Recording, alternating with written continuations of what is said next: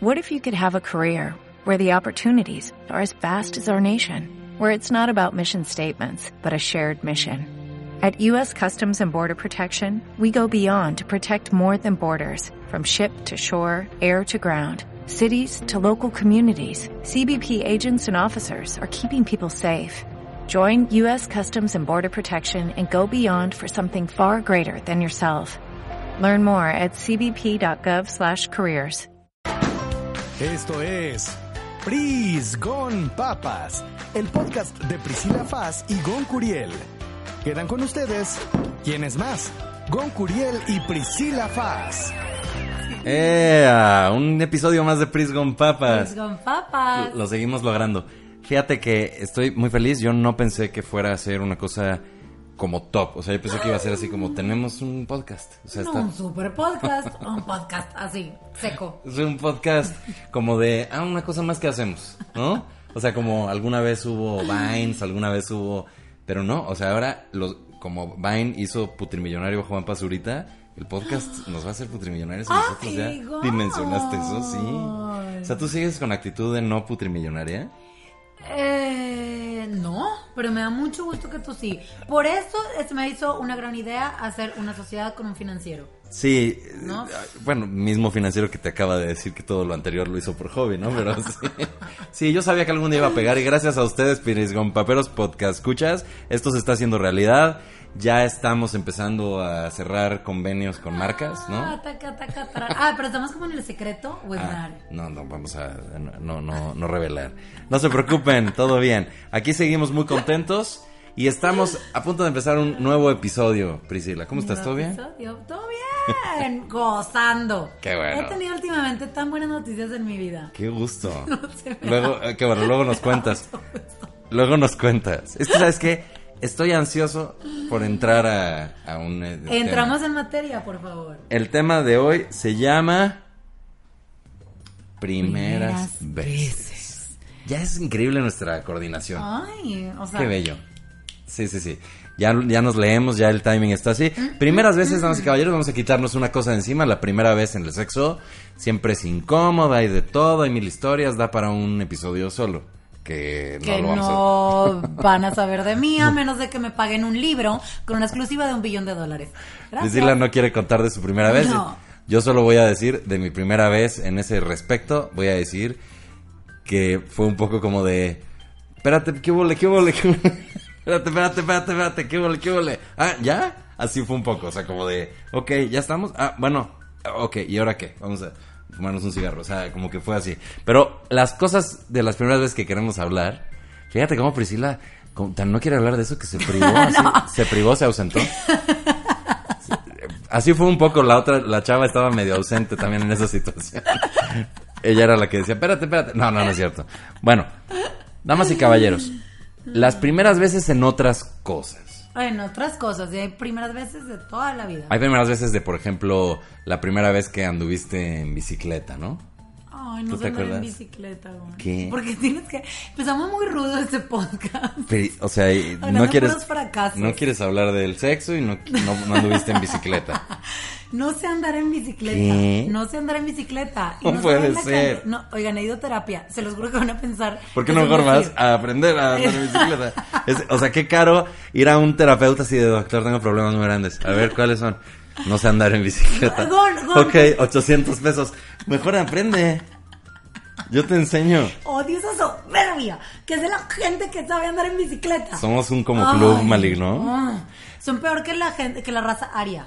Dime una cosa, La Pris. gente que sabe andar en bicicleta. Los, Ah. los, los nazis que andamos en Detesto. bicicleta. O sea, Los somos los nazis de bicicleta. Y más los mamertos de la condesa, que hasta les ponen mafufadas ahí a su perrito, a su perrito callejero asqueroso.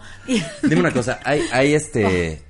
O sea, ¿has, has analizado el tema de aprender a andar en bicicleta? O sea, ¿habrá bicicletas con rueditas como de niño chiquito pero de adulto? ¿Habrá eso? La cantidad de gente, güey, ¿A poco? que me ha prometido que me va a enseñar a andar en bicicleta. ¿Y no lo han hecho? Están como Aria Ajá. Stark, que tenía su lista. Yo tengo la gente que me ha prometido que iba a enseñarme a andar en bicicleta. aniquilar a todos, como Kill Bill.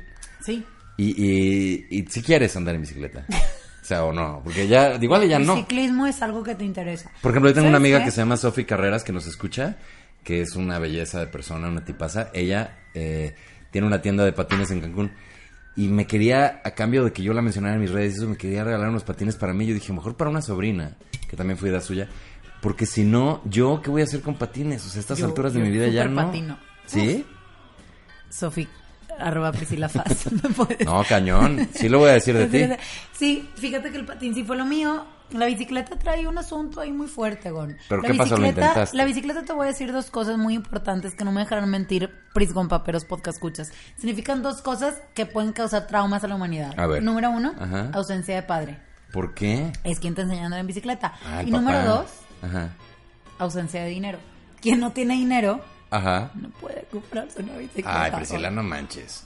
Yo no fui pobre, pero Nah, sí tuve ausencia de Perdón, padre. pero las bicicletas son también de barrio.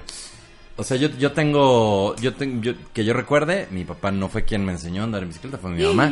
No. Y me, La señora Lucero, mujer lochona, empoderada, independiente, mujer Eva Norte. mi mamá Lucero me invitó, me, me enseñó a andar en bicicleta. Fue un momento muy mágico que desafortunadamente no pudiste vivir tú, pero yo lo recuerdo con gran cariño. Es un momento donde te está ayudando, el adulto responsable te está ayudando, llevándote, llevándote, llevándote.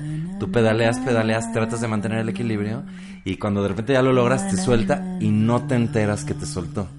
No te enteras que te soltó. Entonces de repente ya estás andando, andando, crees que sigue la persona sosteniéndote y de repente volteas y no te está sosteniendo.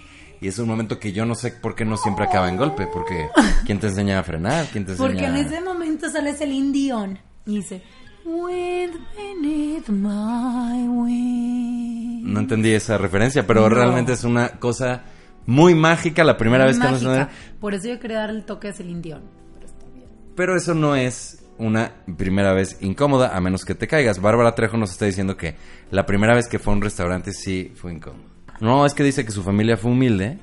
Y entonces que la primera vez que fui que fue ella a un restaurante así como para tomar la decisión de qué pedir, tenía 19 años, no sabía ni cómo hablarle al mesero, ni cómo pedir, jajaja. Pidió unas sincronizadas. Y estaba en un restaurante que se llama Sierra Madre acá en Monterrey. Súper incómodo. ¿Pero por qué habrá sido incómodo? En Monterrey las sincronizadas son un platillo No, en la Sierra fregón, Madre, ¿no? en la Sierra Madre se piden alitas. Se pide también, por ejemplo, una buena cerveza tiene una amplia variedad de cerveza. Ajá. Y Sierra Madre no está pagándonos por hablar del Sierra Madre. Pero déjame decirte que yo estoy con Bárbara Trejo en que es muy difícil para una persona joven, sin De experiencia, en cualquier lugar, preguntarle algo al empleado. O sea, sobre todo yo de niño era primero muerto. Prefiero quedarme sin el juguete que preguntarle si ya llegó el Batman edición especial.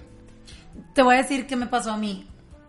Yo fui con un galán y entonces fuimos a un restaurante francés. ¿Él fue con el de la primera vez o...? Con Curia ya te dije, un billón de dólares y podré hablar al respecto. Y entonces tú lete un menú en francés. Ah, no, pues... sac- Mm, a ver qué quieres, a ver qué quieres y Pero que tú él- vayas con tu escargot, Escargot. escargot. Pero él no era Franz, François. No, él nada más era mamón. Entonces, Pero él sí sabía. yo me estresé mucho. ¿Qué tipo? O sea, más ¿Por bien qué? como que él era conocedor, o sea, fresón, mamón. Y yo no, entonces ahí estaba don- lo que estaba ¿Qué- sucediendo. Dos cosas, ¿qué tipo? Porque si él sí era mamón y conocedor de esas cosas, qué mala onda que te exponga a ti a ese oso. O sea, él tiene que saber que no todo el mundo es así, ¿no? Yo creo que, yo, que él pensaba que yo era, que era más refinada de lo que... O sea, todavía no tenías tus chinos que te daban mala imagen. Como ya O sea, establecimos en otros sí. episodios. hemos, hemos hablado mucho de mi pelo. Y la segunda, pues qué, qué estrés, porque entonces pides lo que caiga, ¿o qué? Sí, pues esto es, esto es anécdota real. Entonces yo pedí y le hablé a mi mamá. Fui al baño, ay, vengo al baño. Y le hablé a mi mamá con mi celular Nokia. Tic, Ajá, tic, tic, tic, tic. Y yo, mamá. Pedí esto, ¿qué va a pasar? Ajá. Y mi mamá, ay, niña. Aparte pedí lo más difícil, los escargots que vienen con unas Sí, como claro. espátulas.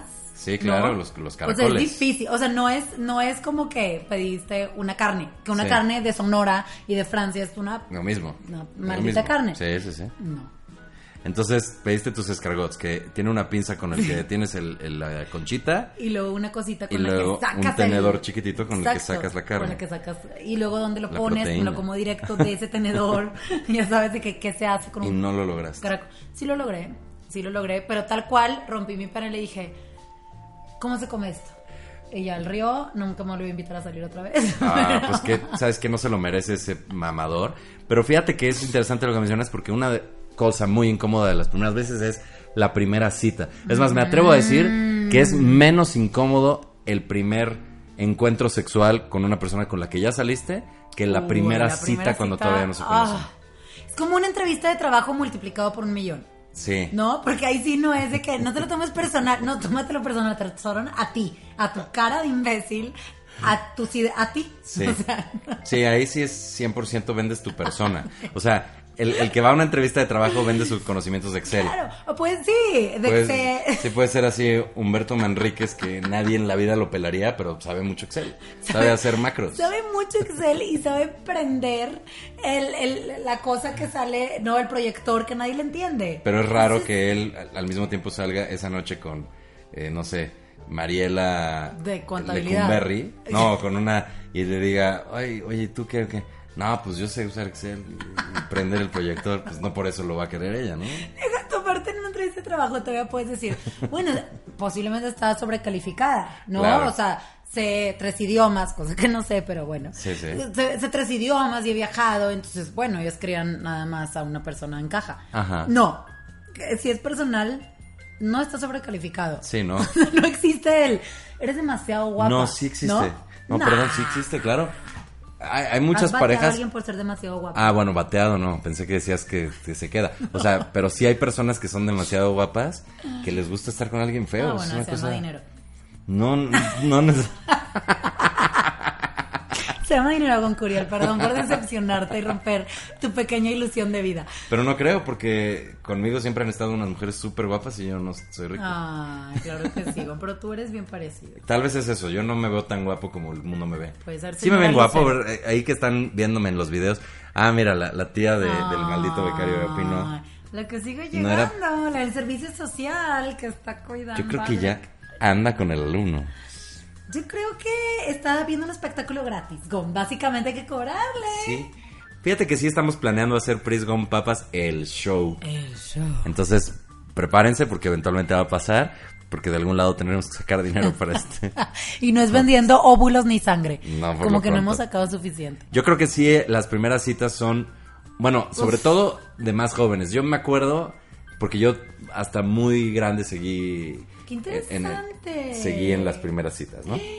Yo me jubilé muy temprana edad. Exacto, entonces es bien interesante, déjame decirte, cuando ya estás en tus treinta y tantos, treinta y altos, tener primeras citas donde dices, ¿sabes qué? Llevo 20 años haciendo esto, ya me da igual. y, y he recibido suficientes rechazos como Sí. para que esto me mande a llorar. Real, sí. Ya, nada más como... O sea, ya llega un punto Sí. que tienes mucho liderazgo en eso. O sea, por ejemplo, cuando alguna vez salí con una chava que venía de una relación larga, yo me di cuenta que ella era la, estresada, la incómoda. A, a ver, yo ahorita me pinches mato. Sí, ya perdiste toda la No práctica. sabría ni qué decir de que, ah, hola, has oído mi podcast. Así le pondría el podcast. Sí. que, hola, ¿cómo estás en el restaurante? Escucha Play. esto. Play. Bueno, fuera de broma, fuera de broma, una gran técnica para salir con alguien por primera vez Mm. es llevarla o llevarlo a un show.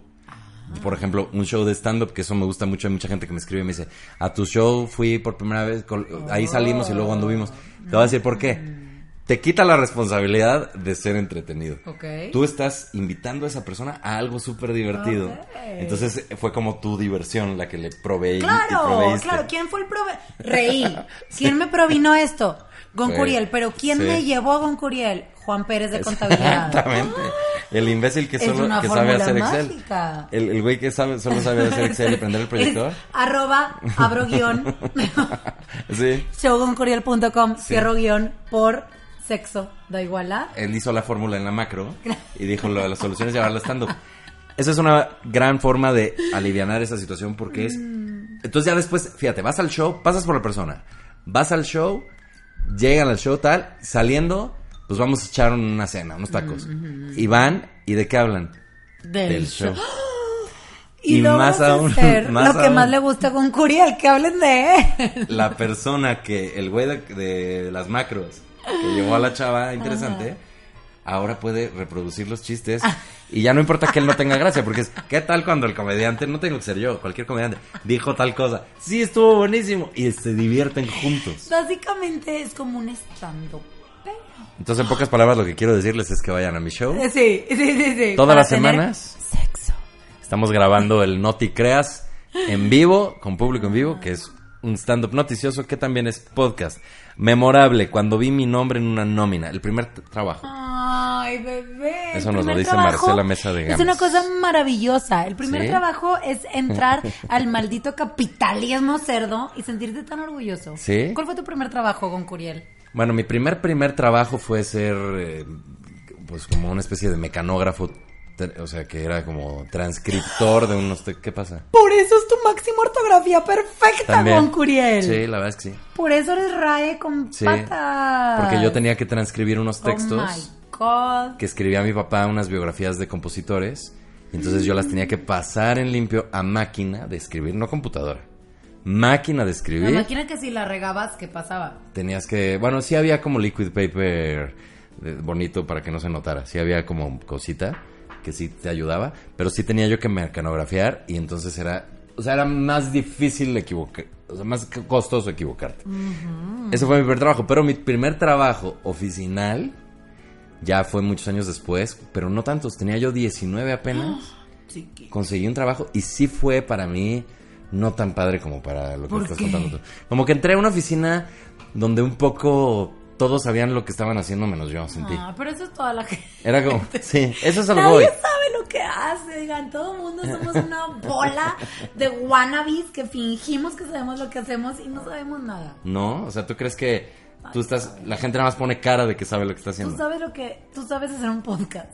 Yo Pues no. Se demostró en nuestros primeros cuatro o cinco capítulos. Pero ahora están buenísimos. Él está siendo el típico papá que sí tiene un hijo preferido. Yo no, queridos No, capítulos, los amo a todos, gracias. bueno, entonces tú, tu trabajo. vez. Ah, yo mi primer trabajo fue di clases de natación para niños miados. Y entonces yo lo he ¿Cómo es dicho, yo tengo, o sea, todos se hacen, todos se hacen pipí en la alberca, Ah, sea, ya hemos hablado de esto, güey. Ya hemos hablado en otro, en otro episodio de cómo la alberca es un cúmulo de fluidos corporales Sí. asquerosos. Sí, yo sí, trabajé en eso. Fue en el episodio 6, cosas que Sí, yo que eran trabajé en eso. Yo soy muy buena nadando. Ajá. Y entonces yo estaba en el equipo regional y entonces me dijeron, oye, ¿no te quieres ganar un dinerito eh, dando clases de natación a, a bebés desde cero meses? O sea, pinches fetos acaban de salir y me los traían a una alberca llena de semen y menstruación.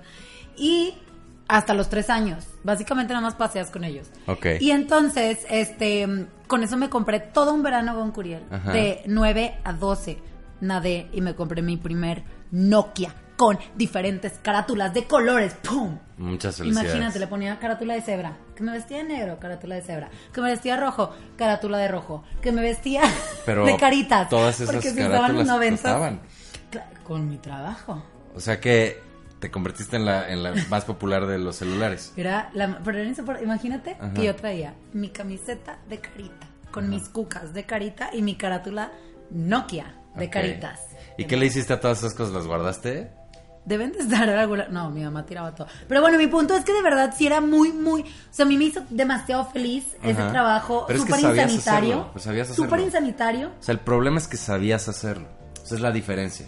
Entraste con ¿Sí? mucha seguridad. Es cierto. O sea, yo entré a una oficina a programar. es cierto. Y no me sabía bien el lenguaje de programación que usaban ahí. Y luego era una oficina desorganizada que no, que no era como, Me haz esto. mentir. Era como, como de, ay, el proyecto y no te dejaban entrar. Ay, no. Creo que es ahí donde nació esta... Ahí está arruga. sí, Esta- esta esta- arruga que tengo entre el- en el ceño. Pero se me hace muy tuya, de verdad se me hace Sí, demasiado mía. un signature. O sea, Cindy Crawford tenía este lunar, tú tienes esta Yo tengo esa arruga. Y creo que nació en ese primer trabajo. Ok, cuando llegó mi periodo por primera vez. ¡Uf! Yo tenía 11 años, Marcela, de nuevo. Marcela, estoy feliz que hayas sacado este tema porque justo lo dije en Insta Stories, en Pris con Papas, en Instagram. Si no nos siguen, síganos. Porque al parecer, con el podcast me he dado cuenta que estoy obsesionada con hablando, con hablando sobre la menstruación. Estoy Ajá. obsesionada. Obsesionada con ese tema y me acabo de enterar que estoy obsesionada por ese tema. Ok, adelante. Y justo yo traje eso, la primera vez que te baja. Porque Dios es tan sádico con Curiel. Porque tiene que ser tipo ¿Tan psycho? sádico. Ah, ok. sí, dije, no, ya hablando aquí, pestes de Dios. Ese psicópata de Dios, ¿qué le pasa? Es un psi- psycho. Traigo escapulario, todo está bien. Ah, bueno, no pasa nada. Y entonces, este, porque no puede de que mandarte una notificación en tu smartphone de que, hey, ya eres señorita. O sea, ¿cómo ¿No? funciona? Tú un día estás así, eres Tú un, niña. día estás, tú un día estás contenta. Y un día hay sangre por todos de lados. repente. Pero bueno, hay algo más sádico, fuerte Ajá, y, y, y loco, demoníaco que sangre. ajá. Y no sangras de que un puntito, de que, ay, como cuando te revientas una espinilla, ¿no? De, Sí. ay, tengo... No, es tipo Sí, una cortadita. Ah, sí, de verdad. un torrencial de sangre y de verdad es horrible. Y eso, o sea, porque... Digo, porque, porque tiene que ser tan brusco. Porque no te pueden mandar notificación. Porque no puede ser de que haz de cuenta. Ay, me salió un tatuaje de corazoncito en mi espalda baja. Pero dime una cosa, Ay, ¿eso señorita. a partir de ahí pasa cada vez o si hay como un cálculo ahí de días o qué? Hay un cálculo de días, pero la primera vez te sacas el pedo de toda tu vida. Sí, O pero sea, no hay advertencia. tú- No o sea, hay de tu mamá, advertencia. de alguien. O sea, depende de tu edad. No a mí sí me dijeron, pero- existe esto. Ajá. Yo tenía 10 años con Curiel. No Sí. hablaré de, de mi primera, cuando perdí la virginidad por mi menstruación. Que no fue el mismo año, ¿no? Por favor. Con Curiel se puso muy oscuro este podcast. No, definitivamente no, pasaron muchas décadas. Y entonces, este, es algo horrible, o sea, porque te digo, no es, no es un pequeño aviso. Te Es podrían como avisar una muy manera más pequeña. O sea, que dijeras, ay, ya me salió una pestaña del lado izquierdo. Pues es como cuando se rompe la, la, la tubería de- y pues se rompe y, y todo se empieza a inundar, ¿no? Sí, pero de una manera penosa. A ver, una gotera, todo se inunda. asquerosa y Ajá. sádica, porque es sangre. Ok. Como el chiste de Franevia, ¿no? Que es de que su amiga. De Franevia, una disculpa si no estaba escuchando porque voy a decir, toma tu chiste. Ajá. Pero es de, mi amiga me pidió sangre y al día siguiente la tiró toda. Es que le pasa. Y, y luego, eh, ¿qué hiciste? ¿Fuiste con alguien? ¿Estabas en la No, fue horrible, Gon. O sea, la señora que nos ayudaba en nuestra casa le tuvo que decir a mi mamá, señora, la niña no tiene calzones. Mi mamá como que le pasó sus calzones. Y yo los tiraba todos ¿En serio? porque estaban sucios. O sea, no le dijiste a nadie. sangre. A nadie. Ah, No. yo ya sé que sí, que yo puedo asesinar a una persona, oigan. Yo, yo puedo asesinar a una persona Ajá. y venir al podcast. a Hablar del súper. O sea, porque yo actuaba como una persona normal. Ok. Y sabiendo que estaba sucediendo algo súper, súper serio y Sí, creo súper... que es- Con una masacre súper heavy. Eh, Sí, Y creo que es tenía un poco 10 años. una exageración un poco volada decir que podrías matar a alguien, pero... 100% podría matar a alguien. La- 100% pero fíjate, aquí hay un ejemplo que nos manda Mike Cárdenas De hecho, tengo varios contendientes. de cosas que sí pueden matar a alguien. La primera vez que manejas. Yo cuando me enseñaron a manejar, ¿Cuántos años tenías? tenía creo que 15, sí, 15. Entonces, yo me acuerdo que fue una cosa muy leve. Yo creo que mi mamá como que con mi hermana aprendió a, a enseñar y entonces como que conmigo fue más leve, menos lucero. estresante y todo eso. Pero yo una vez le enseñé a manejar a una novia que igual que tú así que no sé andar en bicicleta y dije, ¿cómo es posible? Esta novia ya tenía como 45 años y ya no sé manejar y yo de cómo tienes que aprender a manejar. No, yo no sé cómo no matamos a alguien. O sea, fue una cosa increíble. Yo dije, primero vamos a una- lo que hizo mi mamá. La, la clásica, vamos a un estacionamiento del Costco el martes cuando no hay nadie, ¿no? Entonces ahí das vueltas. Pero llega un punto que dices, pues es que no hay dónde dar vueltas. O sea, necesitamos coches y necesitamos cosas. Entonces le enseño a esta novia, de repente digo, pues ya, ya sabe. No, hombre. No, o sea, me acuerdo que hubo un momento, íbamos en la calle, ella iba de que estoy a punto de matar a alguien. Esto voy a chocar. Y de repente di- dice, yo digo, métete al estacionamiento este. Y me acuerdo que dio, metió, se metió en un estacionamiento de un superama con una curva tan pronunciada y lo, lo hizo a tanta velocidad que yo dije, es un milagro de Dios que no haya estado pasando a alguien. Y si hubiera estado pasando a alguien, yo hubiera sido el culpable. Y espero que has traído un escapulario. No, no traía, no, pues yo qué importa, la persona que va cruzando ahí, ¿no? Te voy a decir algo. Parte pobre mujer porque, y no me dejarán mentir gente de provincia, la Ciudad de México es nivel 8 de Ajá. manejar. O sea, la gente de provincia, ¿no? Ay, me encanta que se me puede el maldito becario está sexting otra Sí, vez está ahí, que te quiero meter quién sabe qué pon. Ay, maldito. Becario. sexting en ICQ. Ay, Pero eh, la tía está atenta porque ella sí es... ella sí, bebita, porque viene el espectáculo al cual no le estamos cobrando realmente. Sí, no. Y entonces, bueno, si tú creces en Chilpancingo, créeme que ahí hubiera sido un lugar muy bonito para que tu novia esa Sí. pudiera, pudiera trabajar. Aquí Sí. la ma- a, a manejar. Aquí la mandaste a maldito circuito No. interior a las 6 no, de la tarde. de hecho te equivocas, fue en una zona súper tranquila residencial y de todas formas fue extremadamente peligroso. Tanto que yo me pregunto por qué no hay más accidentes o será que no nos enteramos de chavitos que matan gente cuando los están enseñando a manejar. Porque de verdad se me hace muy peligroso. Es poner en manos de una Sí, persona muy De tonta acuerdo. de un arma Uf, mortal. Uf. Yo me acuerdo de ir, mi, mi papá me regaló a mis 15 años mi primer carro, un Civic. Ajá. Y, y yo, ay, estúpido, fifí, asquerosa. Ajá. Por eso está Andrés Manuel en el gobierno, por gente como yo. A ver. Me quejé. Ajá. Yo, guácala un Civic. O sea, ¿por qué un Civic? Sí. Cerda. Subía a 15 niñas. 15 Sí. otras almas de otros Sí, 15 sí, sí, años. auto. A todo volumen OV7. Mírame a los ojos. No diré na-". Y así, y a, a 120. ¿Pero Dando sobria? vueltas. Dando, sobria. Ok, o sea, bueno, tonta nada más. Ah, tonta bueno. nada más. La, la tontería es Mm. peligrosa, pero menos Pero peligrosa que el alcohol. La, la primera, sí, o sea, es increíble que no hayas chocado. Sí, choqué muchas veces. Ya Yo- lo habíamos hablado en pero otros que podcasts, no pero no hayas matado nadie. a alguien. Sí, No, o que sea, es, sepa. eso es algo que es Ah, muy bendito impresionante Dios, de las primeras veces. ángel La gigante. primera vez que entras al baño de alguien, dice, bueno, Aide se dejó ir durísimo. Dice, la primera vez que entras al baño de, de un amigo y no hay papel y tienes diarrea. Me contaron, ¿eh? A mí no me pasó. Ja, ¿A ja, quién ja. el nombre del nombre? No, es esa, Ah. esa claro, lo puso públicamente. O sea, bueno, no sé si el caso específico de Aide, pero el tema de ir a un baño ajeno y que algo salga mal, Mm. es sí es de las peores cosas. Yo sí una vez tapé un baño y me dio tanta pena que tuve que huir. La osadía. Sí, me tu- tuve que huir. Era muy joven. Sería súper bonito que nos estuviera escuchando y comentara de que fui yo. Sí, yo estaba. Yo era en mi casa, idiota. Yo huí, o sea, dije, qué pena me da. O sea, no puedo ir a pedir, no sé qué pedir, el de este, o, o una cubeta, o Pero dije, ¿cómo no. huiste? Ni que fueras Spider-Man. ¿Cómo huiste? Yo quiero saber. Pues básicamente me fui de esa casa. Por la puerta. O sea, ¿cómo que cómo huí? Huir, es como se oye, es normal, ¿no? Con las piernas. Sí, o sea, no huí por la ventana del baño. Salí del baño. Yo quería algo así, No. con más carnita. Como las películas sí, de Ben Stiller, ¿no? Abriste tu... Sí. No, no, no, Sí. pero sí, si quieres carnita, fue abrir la puerta del baño, súper leve así para ver que no hubiera nadie que viera que yo salí del baño. Empecemos por ahí. Por- Salgo, me medio mezclo con la gente, me medio ahí aseguré que no, éramos pocos, pero dije, pueden creer que fue alguien más. Y de la pena nunca dije nada y huí. O sea, cuanto antes me despedí, me fui.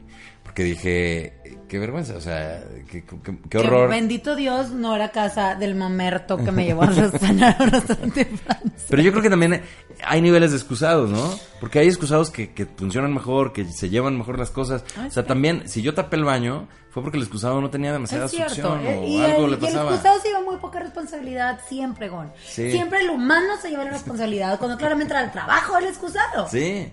O sea, realmente, tú como ser humano, pues tienes unas necesidades y de repente tienes que usar papel y tienes que ponerlo. O sea, Quien hay no hace cosas. bien la chamba es el excusado. Sin duda. Y la persona Ahora- dueña del excusado ahora es bien. to blame. Ahora Ajá. bien. Ajá.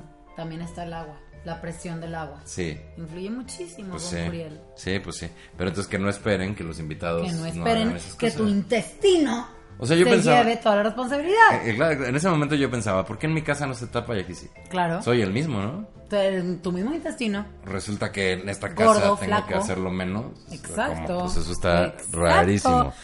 Yo quiero hablar de la primera vez, Gon. A ver.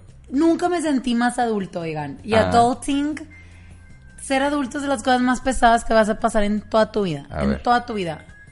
Es ir al SAT a darte de alta. Ah. Y yo es fecha que tengo 33 años y sigo preguntando. ¿Soy persona física o persona moral? Te lo juro por Dios, Gon, que para mí me hablan en lenguas muertas. Ajá. No entiendo nada. Ajá. Entonces, ah, y entonces el ICR es este y, Yo el, creo y que la IVA es esto. Y, y pero empiezo a escuchar lenguas muertas, Gon. Empiezo a escuchar. Hay, hay gente que nos está diciendo que la primera borrachera, sí es cierto, la primera vez que te emborrachas es súper grave. En mi caso, la primera borrachera fue eh, nada planeado por mí, o sea, no fue como de, no fue como de me voy a emborrachar Ah. hoy. O sea, yo sí había tomado en otras ocasiones, pero así de que me voy a emborrachar, no fue una decisión que tomé. De ¿Cuántos repente, años tenías? como 16, yo creo. Ok, buena edad. Sí, buena edad. Había tomado incluso desde más chico, pero a los 16 dije, pues estamos aquí y de repente dije, ya estoy borracho. Y fue un momento mágico verme al espejo. Ah, y de esas veces y que ver te ves, tocas, sí, que te tocas y como que no sientes la carita. Es, para mí fue una muy bonita experiencia. Fue bonita. Sí. cosa poco probable, déjame decirte. Bueno, déjame aclarar antes de que digas tu ejemplo. ¿No? Que no estoy seguro de que haya acabado bonito. Mm. Pero el principio sí fue muy bonito. O sea, cuando me di cuenta que estaba borracho, Era ahí donde quería llegar. yo me vi al espejo, me acuerdo perfecto. Estaba en el Estadio Azteca. En Me, el esta- me vi al espejo y dije, estoy borracho, qué ¿Qué delicia. fuiste a ver? Pues yo creo que un partido, Priscila. o a Shakira, Tal antes de que valiera concierto. Tal impuestos. vez un concierto. Tal vez fui a ver al Papa. ¿Te acuerdas? El Papa fue al Estadio Azteca. Oye, el Papa Juan Pablo II qué hueva, pásenme chelas". Con razón me emborraché, no mames. Dije, dije, ese señor, estaba viendo a Juan Pablo II, dije, ese señor anda pedo, a mí no me engañan. Sí, No, güey, sí. así es el señor, así está aplastado. Bueno, eh, fui a ver un partido, yo creo que del América o de algo, algo de eso, y entonces, o de la, tal vez era de la selección. No me acuerdo porque me emborraché, pues. Estaba borracho, no me acuerdo. Y me vi al espejo y dije, qué delicia. Esto fue como, fue como un logro. Y desde ahí empezó tu carrera. Es más, tu sentí lo mismo. de borrachales. Sí, y, y similar a la carrera de la bicicleta. Sentí lo mismo que cuando mi mamá me soltó. Y, y de repente dije, sigue mi mamá agarrando. Ah, no, ya saltó, chido. Lo mismo sentí porque mis amigos, como buenos amigos que son, me daban las chelas. Y, yo de, ah, y de repente me dejaron solo y me emborraché. Estuvo bien. Estuvo bueno, estuvo bueno. ¿Tú? ¿Cuándo te emborrachaste, Lucila? Un año menos que tú, un No, año no, menos que tú. 15 años. 15 años Wow. de secreto. Esto no lo había contado, se lo conté a una sola amiga y me dijo, guárdalo. A ver, por Pero favor. puto, si no está en juego.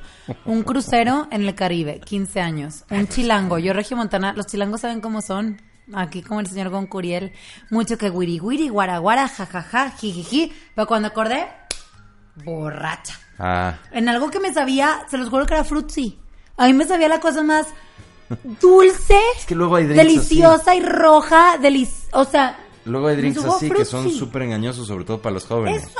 El moradito y el... Yo contenta, contenta, que un guami, que otro guami, cha, cha, cha, cha, cha, cha. Y estaba la canción de Let's gonna celebrate. Ah, ah, ah. Y yo así, yo, ay, ay, el barco se está moviendo.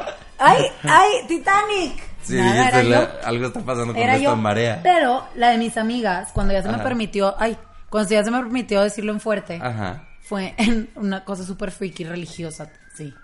Pues También, eso es una válvula de escape, Fuimos, ¿no? a, fuimos a conocer la casa del padre Marcial Maciel de Gollado, te lo juro por Dios, a Cotija. Ay, qué Cotijo, Michoacán. Ajá. Y decidieron todas comprar una botella de tequila. Ajá. Y que nos empedamos. ¿Por qué no? No me vas a creer, Gon, que había gente rezando. Ajá. Rezando para que se le saliera el tequila. Ok.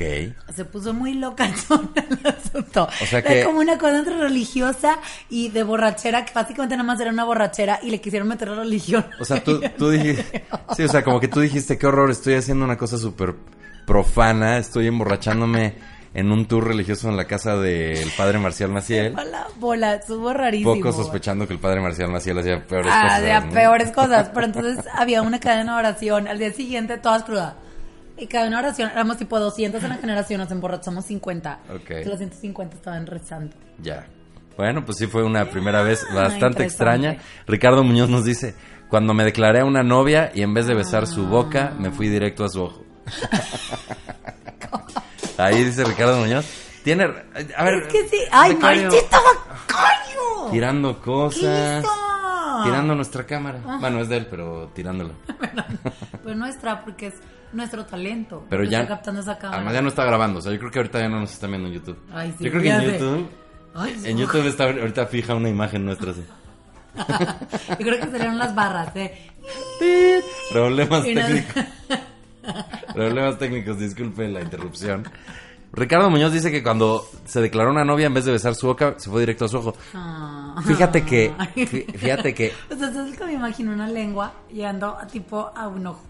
yo sí me acuerdo, sí, o sea, yo, yo pienso que ahí el problema fue que Ricardo tuvo esa iniciativa. Ay, bebé. O sea, no de besarle el ojo, sino de besarla. ¿Y cómo es si no? No sé, pero yo no ¿Cómo me pasó fue tu eso. primer beso? Pues al revés. ¿Qué? O sea, la La- chava la dijo, huila se te "Ro- llegó- rájale. Era una chava de, tenía de 85. pelos chinos. así. Yo desde que la vi dije, esa seguro es huila. Y así, la abuela de tu amigo. No, mal. No, súper chiquititos, pero ciertamente, ¿Qué edad? pues, Me interesa. pues como 16 también. Sí. ella, tam- ella sí tenía más experiencia que yo en, en los novios. Exactamente. Yo no había tenido una novia como bien, vaya, o sea, como que una cosa así bonita y tal, y entonces fue como de, ay, el primer ¿qué beso se es súper extraño. Es como comer ¿Sí? una almeja por primera vez. Te, te hace no. Como- ¿Qué es esto baboso que está? Se me hace que besaste a alguien horrible, Priscila. Qué horror. Había, besa- ¿Fueron a comer mariscos? ¿Fue tu primera cita con esa, la cita de donde se te declaró fue con mariscos? Comió ostiones. Nunca nadie le había dicho esto. Fue en ese crucero. No. Bien. Obviamente el, el vato este que me dio los guamis. Ah. Una cosa espantosa, Gon. Qué bonito Una cómo se están juntando las... Pris con Papas realmente psicoanaliza a Priscila, saca sus mejores historias de, ¿Cómo pelo, de pelos locos una y besos. ahogando mi garganta. Priscila, estoy preocupadísimo. Fue un gargajo. Fue un gargajo, Priscila. Qué asco. Tu primer beso fue con premio. Qué asquerosidad. No puede ser. ¿Cómo un ostión? ¡Ay!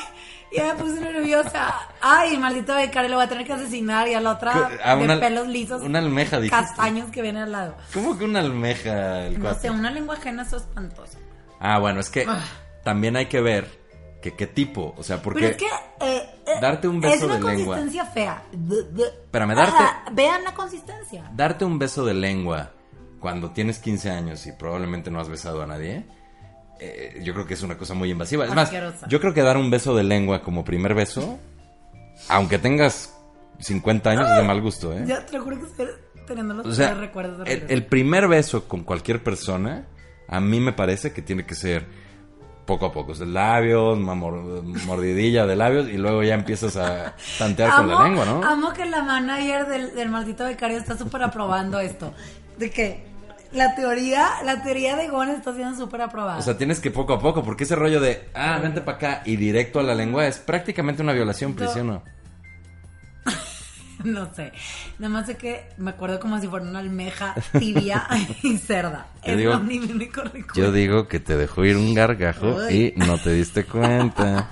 Así es, Lo que me lleva a mi primer parto. A ver, Es que, oigan, parir por primera vez. O sea, no me entienden ustedes. Un humano te está saliendo de tu cuerpo. Ajá. Y nadie te está preparando para esto. Nadie. O sea, si dices que clasecitas y esto y lo otro. Pero nadie te está preparando para lo que vas a sentir. y las Un clases un humano poco que son, supongo que son como muy ambiguas, ¿no? O sea, muy, Son de huevo. muy de que... Es como aritmética Ajá. con O sea, geografía. exacto, con- qué raro la teoría, ¿no? Es súper de hueva. Porque aportas en tu libreta aparte. Y es tipo, cada cuántos segundos tengo que tener mi primera contracción y luego voy a cantar y cómo voy a soplar y ta, ta, ta, ta, ta, ta, ta. Y cada contracción, que básicamente para la gente que no ha parido, es como electrocutarte. Ajá. Y entonces cada, cada electrocutación, Ajá. ¿cómo se dirá? Pues Electrocución. es como un choque, ¿no? Electrocata- Ele- no, pues choque eléctrico, Ok, pues. un choque eléctrico. y entonces tienes que respirar quién sabe cómo y es como una ola del mar que viene y va, que la chinga. Entonces Ujú. estás anotando, anotando, anotando. Yo soy súper nerd, anoté todo y en eso estoy comiéndome una sincronizada y en eso. ¡Ay! Me habré hecho pipí. Según yo, no. Ajá. Nunca me he hecho pipí después de los tres años. Dijiste, "O será una almeja. Y pum, que había roto el, tap- el tampón, el tapón. El tapón. y pff, que rompí la fuente, ta, ta, ta, ta, ta. El punto es, para no irnos a, a detalles más grotescos, Ajá. que tú no sabes cómo Gracias. es sacar un humano dentro de tu cuerpo. Y entonces suceden una bola de fluidos y de dolores extremos y de mentadas de madre y de decir, neta, esto es lo que es sacar a un humano. Y te lo juro por Dios, Gon Curiel, nadie te lo cuenta. No debe haber Nadie te lo una cuenta. primera vez más dramática que eso. ¿eh? Nadie, porque sacaste un humano dentro de ti. Y luego Sí. para que sea humano, salga con la chistosada de que va a ser fashion blogger y va a tomarse fotos a Chernobyl donde hay cáncer. Vamos a- por- por Sí, que dices, oye, bombas sufrí nucleares. las de Caín por ti y ahora resulta que Ahora no quieres que ir a la escuela. Y quedaste baboso por meterte. Te emborrachaste en la Azteca. Ya no digas más. O sea, güey, hace 16 años sufrí como loca en unos Como choques loca, En unos eléctricos. choques eléctricos. Una cosa espantosa. Y ahora te estás emborrachando en la Azteca, estúpido, a los 16. Ahora entiendo por qué a mi mamá le- no le gustaba que me emborrachara. Como que ahora la, la- perdón, mamá, si me puse muy funky. Es que debería ser más sencillo cuando haber un zipper. O lo, lo que a mí siempre se me ha hecho lo más justo es que se fuera un huevo, como las gallinas. Es que tú y yo ponemos Pero- aquí algo, o es un huevo, cuidamos entre los dos, Pero la chamba de los no, dos. Priscila, o sea, mira, ahí te va. es muy sencillo lo que te voy a decir. Cuando los caballos paren, el caballito cae, luego, luego se pone de pie y el la caballo mamá... todo ese caballo se la caballo mamá se sigue de largo y no le pasa absolutamente nada. La yegua. Hay muchísimas especies animales donde pasa algo muy similar. Los seres humanos, no. Por ende, yo siento que si tú estás viendo que las gallinas ponen huevos como si, no, como si fuera a estornudar, los seres humanos no sería así. ¿Por qué no? El, el huevo sería lo mismo que el bebé. Sufrirías igual, pero dirías... Y además, para colmo, luego tuve que empollar ese pinche huevo durante un mes más. pero, ay, pero ¿qué más sabrán los huevos estrellados de humano? Mm. Mmm, la delicia. bueno, ahora, eh, fíjate, aquí nos mandan más mensajes de cosas súper dramáticas, pero estuvo muy buena esa. Súper caníbales, güey. Muy buena esa, de verdad. Fíjate, aquí dice Itzel nada más, nos dice, primera vez en un vuelo. Ella lo vivió recientemente, dice, el mío fue hace Cierto. casi un mes. El mío fue hace un mes y casi me orinaba. Ja, ja, ja. Más porque iba sola y me tomé un tequilita durante el vuelo y por emoji de carita así tapada con la mano. Así de, "Mm". Pero Buen sí es cierto, o sea, el concepto con todo y la alta tecnología y, lo, y, y- y que ya los avances, subirte a una máquina que se despega del piso y que está suspendida de la nada, a la fecha yo que he volado toda mi vida y ahora vuelo por lo menos cuatro veces al mes, Ya dijimos que Monterrey ya me me enclava, ¿no, Milán? parece una cosa espeluznante. sí, sí, sí. Espeluznante, Claro que me hace sentido. O sea, no me da miedo, pero me sigue pareciendo espeluznante. Sí. ¿No? ¿Estás pendiendo en el aire? Es más, ¿cómo será eso? O sea, yo creo que yo creo que nosotros estamos muy clavados con la realidad, pero en realidad sí estamos en la Matrix, porque ¿cómo pueden hacer que vuele una cosa así? Aparte, ¿cómo puede ser que vuele un gordo de 350 kilos y yo que peso 45? Sí. Igual. Sí, sí, o sí. sea, gravedad, hello. ¿Dónde está de qué? La justicia Sí, o sea, calórica. sí, o sea, Volamos como que igual. estamos volando y es- Volamos igual. y hay señoritas que están ahí dándote tequila, o sea, no y hay gente rica gozando de que con champaña y camarones. Mm. Ajá, y es- hay, hay Y tú división con social. japoneses. Yo creo que es y como un videojuego de videojuego de Dios, o sea, dijo, voy a crear la humanidad. Ajá. Y luego ya nos creó, hicimos la sociedad, todo eso. Y como que dijo, ay, qué aburrido. Quiero un como subjuego. ¿Ves? Como cuando los videojuegos tienen como juegos dentro de. Entonces metió como su sociedad, sociedadcita en un avión. Entonces, para lograr entrar al avión, como, como personaje del videojuego, necesitas tener poder adquisitivo. Ay, de acuerdo. Ya trabajaste, ya hiciste cosas, logras comprar un boleto. Pero ahora, ahí dentro del avión, no eres de los fregones. Eres perro. Hay clases y te pone una cortina. No es de que tu imaginación, te pone una cortina. Y además- Marca. suben primero a los de primera clase. Uh. Entonces tú subes, que estás en clase perro, y tienes que pasar y, y verlos a los ojos que te ven con mirada de tú has pobre en perro. primera clase, Sí. cara. Eh, Mira, no es un tema de dinero, es un tema de frecuencia. Cuando empiezas a viajar mucho, te empiezan a dar upgrade. Y sí debo decir que esas veces fui el primero en subirme y vi a todos con cara de "Ja, perros. Mm, yo, soy, lo más fregón". bajo de esa clase. Porque yo no nada más siempre viajo en económico, Ajá. viajo con bebés. Lo que me hace escoria del avión. Pero Me además en, aerolíneas que "Ay, te seguro... Odio. Aerolíneas de esas que seguro están llenas de gente. O sea, que es como... Siempre he viajado con muchísima gente, sí. ¿Por qué? efecto. O sea, ¿por qué Porque es soy pobre, pero es un tema de dinero. Por supuesto que es un tema. Ay, ¿qué tal? ¿Qué tal? Porque sí, en, en mis aviones Ay, como que nunca... estoy entendiendo eso. Mis aviones como que no nunca están contratas llenos. uno para ti. ¿Por qué? Porque quiero convivir con... Fíjate nada más. Digo... Sí siento yo que me- Amigos, tengo ganas de aquí nos hagamos compañía. Por tema de dinero. Bueno, pero en el videojuego- No mi propio privado. En el videojuego de Dios, en el subjuego de los aviones, tú tendrías más posibilidades de subsistir porque haces un networking más grande de gente. Yo viajo con poca gente.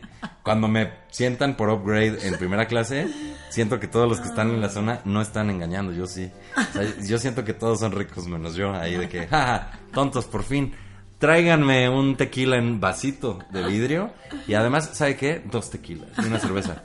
Porque sí, yo siempre los lujos los expreso en alcohol. Ay, sí. Y entonces bueno, ahora me puedo emborrachar libremente aquí. Tráigame cacahuates en platito, nada de que en bolsita. En Sí. platito. No, es la locura. Pero yo estoy haciendo eso y volteo y el de juntos se me queda viendo como de, qué perro eres. O sea, Yo agua, porque todos esos lujos los tengo diario, ¿no? En mi coche. O sea, ahorita voy a llegar, me va a ver un chofer y él me va a dar todo esto Que, coche. que eso, que eso me gustaría abrir otro inciso. Ajá. La primera vez que tienes dinero. Eso es New Rich. Súper importante. Delicioso.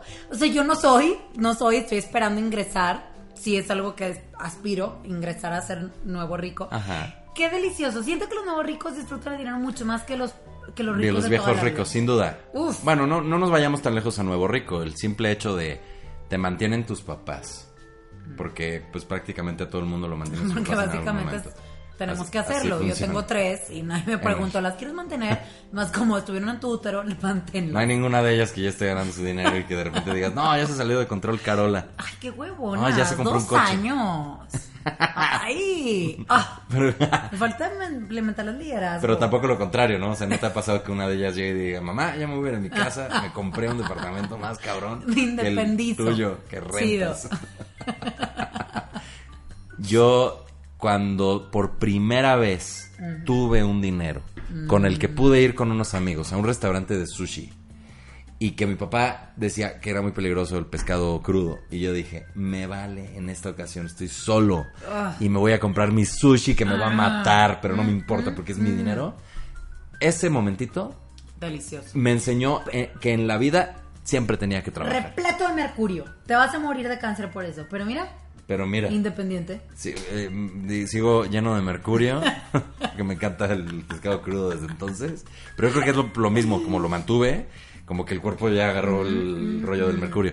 Pero fíjate que sí, o sea, yo ahí dije, Ay, siempre tengo que trabajar, siempre tengo que trabajar. Ay, oh. No, pero no por gusto de trabajar, Ah. sino porque nunca me faltara el dinero, que nunca yo volviera a depender. Uy. Es que depender- Poderoso. Poderoso. Depender es horrible, o sea, porque la otra persona siempre decide, algo no. Sí, yo creo que por eso Emilia y Carola, a sus dos años, ya están empezando a independizarse, porque yo soy bastante estricta. Sí. Y les digo, con mi dinero te bañas, métete a bañar. Sí, o sea, mientras su vivas en esta casa agua. Mientras vivas en esta casa vivirás bajo mis reglas, o sea, realmente Exacto. poder tú decir, o sea, yo el día que me fui a mi departamento, rentado así cuchitril, pero el día que yo dormí en esas cuatro paredes dije, no me importa que no tengo muebles, estoy más cómodo que en casa de mis papás. Porque aunque no era cierto técnicamente hablando, era mi casa. Y yo decía, si yo ahorita decido poner la música a todo volumen, no me va a pasar nada. Pongo la música a todo volumen y ya llegaron los vecinos, como a los 30 segundos a chingar. Llegaron los vecinos a los 30 segundos así que, no, estúpido, sigues viviendo en sociedad, imbécil. Aunque no somos tus papás, también nos molesta, imbécil, cállate. Pero, bueno, por lo menos ya era mi departamento, ¿no? Entonces sí, el dinero, la primera vez que ganas dinero. Aquí, aquí nos están diciendo más recomendaciones. Bueno, el vuelo que estuvo muy bueno. Only Lollies dice que viajar sola, olvídate del avión. Ay, Viajar mujer sola. Empoderada. Yo no sé si viajar solo para mí fue algo impactante. Para mí fue súper impactante. Pero estabas muy chica. No, no, nada más este podcast está tornando súper fifí, pero fui a China y entonces mi papá tiene una empresa en China y él estaba en otras partes. Imagínense Monclova en China. Chingas Ok. a 20. O sea, yo viajé, crucé el mapamundi y me estás mandando a Monclova. Ok. Entonces yo le dije, si yo tu cotorreo, me voy a la Ciudad de México, ¿no? Que ahí viene siendo Beijing. Entonces yo me fui a Shanghai, a Beijing, y mi papá estaba en Monclova, Torreón y pinches Aguascalientes Ok. de China. Ajá, Básicamente, nadie quiere estar en Matamoros chino. ¿Con quién quiere estar en Matamoros chino? Nadie quiere estar en Matamoros, Nadie ni, quiere estar en ni- Matamoros ni en chino. Matamoros mexicano. No es cierto. Saludos, amigos de Matamoros. Prisgon Paperos, podcast escuchas. Vamos a ir para allá algún día a dar show. Recíbanos bien, menos a Priscila. Ella sí miéntenle la madre.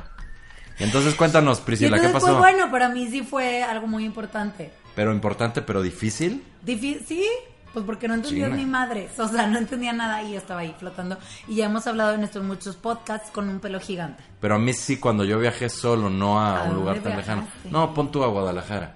O sea, no me acuerdo del momento, pero me acuerdo del concepto de empezar a viajar solo. Siempre me sentí súper importante.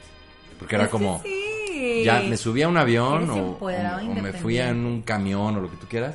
Y ya, llegué y no me pasó nada. Y entonces fue como de, wow. Eres autónomo. Eso es eso es súper Pero importante. mira, te voy a poner algo más reflexivo. Mi Ajá. primer viaje sola. Ok. Fue que soy hija única. Entonces yo de verdad la, la gozo conmigo mismo. Es más, no sé si tú eres invisible y yo estoy en este podcast sola y tú eres mi amigo imaginario. Ajá. Tuve muchos vez. amigos imaginarios en mi vida, Gon. Sí, tal vez, tal vez todo esto está en tu imaginación, Pris. Es una cosa. Estás tocándome la cara como cuando yo me emborraché, que yo quería sentir. Sí, estaba. Pues la primera vez que hicimos un podcast no nos salió tan bien como tal vez algunos hubieran querido, pero ustedes se afiliaron a nosotros y aquí seguimos en Pris Gone Papas hablando de puras tonterías. Muchas gracias por acompañarnos. La primera vez en un cajero, dice por aquí. Ay, tu rutina, Gon. Ah, cómo no, mi rutina del cajero Platícala. electrónico, gracias. Paperos podcast. Vayan al show, vayan al show y les cuento el... eh, si se juntan 10 Pris con paperos porque escuchas, cuento mi rutina del cajero Es electrónico. gran cuento, es gran cuento, ¿eh? es gran chiste. Les súper recomiendo ir. Gracias, Pris. Mientras tanto, síganos en Instagram, Goncuriel y arroba Priscila Faz, arroba Prisgonpapas, que es la cuenta del podcast. También tenemos nuestro grupo secreto donde nos hacen memes. Gracias por estar ahí toda la comunidad, por escucharnos, acompañarnos. Prisgonpapas Podcast, porque luego no lo encuentran y sufren. Estamos en Spotify, en iTunes, en YouTube. YouTube ya... YouTube sí te gusta ya, ¿No te gusta YouTube que te vean? No. Ah. ¿Por qué no te gusta que te vean, Pris? Miren, ando con Sport Bra y eso para una mujer significa he perdido esperanza en la Significa vida. mamá. No, significa odio que nada más mil personas me vean, entonces no merece que me ponga un brasier con varilla. Es mamá fodonga. tenga, no, claro que no, no es mamá. La Kika, esta mujer, la, la manager de la, del, eh, no es mamá y usa Sport Bra. Es mamá manager. Mira nada más ese grosor de tirante. Eso no Trae quiere siquiera otra cosa que. Sports Bra. No merecen varilla hasta que sean 22 mil. Ok. Eh, ¿Eso a qué venía? Ah, que no te gusta que te vean. en YouTube. Véanos en YouTube. Véanos en YouTube, por favor. Priscila se trauma de que tenemos pocos views. Mil Y personas. yo me traumo de que está muy mal vestida. Si ustedes nos ven, ya va a empezar a arreglarse más. Porque, ¿qué es eso? Yo me puse mi camisita, mira. y eh, shows de stand-up comedy por todos lados. CDMX, Monterrey tengo yo. Priscila es invitada de repente a alguno que otro. Arroba Goncuriel, pueden ver ahí toda la información. Soy como la lluvia. De repente llego, como Tlalo. Y ahí está. Y ahí estoy. Goncuriel.com pueden ver esa información. Y salgo en Es Show, un programa de lunes y martes en la noche, nueve y media, en el canal 6, Multimedios. Y el viernes en Es Show, el musical. Priscila.